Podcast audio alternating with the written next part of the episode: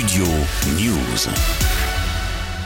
Le Mississippi compte ses morts deux jours après les tornades dévastatrices qui ont ravagé l'État vendredi. Au moins 26 personnes sont décédées. Des équipes de recherche et de secours sont toujours à pied d'œuvre lundi pour retrouver des victimes. Le président américain Joe Biden a évoqué dans un communiqué dimanche des images déchirantes et souligné que l'État fédéral fera tout ce qu'il pourra pour venir en aide aux victimes. Il a justement ordonné dimanche le déploiement de l'aide fédérale sur place. Les dégâts sont considérables. Des maisons ont été détruites et les rues sont jonchées de débris. Les arbres ont même été arrachés. 4800 habitants ont été privés d'électricité dans le Mississippi et près de 11 000 foyers et entreprises dans l'Alabama voisin.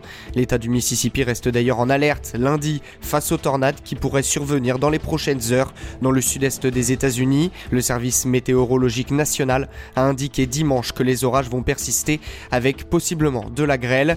La saison des tornades dans les États du sud des États-Unis n'a pas encore officiellement atteint son apogée. Les mois d'avril, de mai et de juin sont généralement les plus actifs concernant les phénomènes météorologiques violents et les tornades dans la région. Studio News.